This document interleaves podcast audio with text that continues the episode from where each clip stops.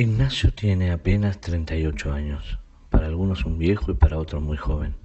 Hoy se levantó temprano y mirándose al espejo notó que algo había cambiado. Hoy se despertó sin corazón. Dice el diccionario, órgano de naturaleza muscular común a todos los vertebrados y a muchos invertebrados, que actúa como impulso de la sangre y en el hombre está situado en la cavidad torácica. En ese término sí tenía corazón, pero el diccionario nada hablaba del corazón que siente, que ama, que sufre. De ese solo se encarga uno de sostener.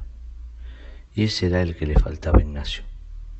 Se miró unos minutos en el maldito reflejo del espejo. Giró, se tomó la cara y como esperando algo se miró nuevamente. Nada. Seguía sin corazón. Y eso no se ve en una radiografía. Se ven los ojos, los cuales están tristes, opacos, como sin vida. Seguro sería un día, una semana, un mes, un año y hasta una vida difícil. Trató de cambiarse como todos los días, ropa elegante, perfume importado, peinado a la moda, pero el dinero no le daba brillo diario.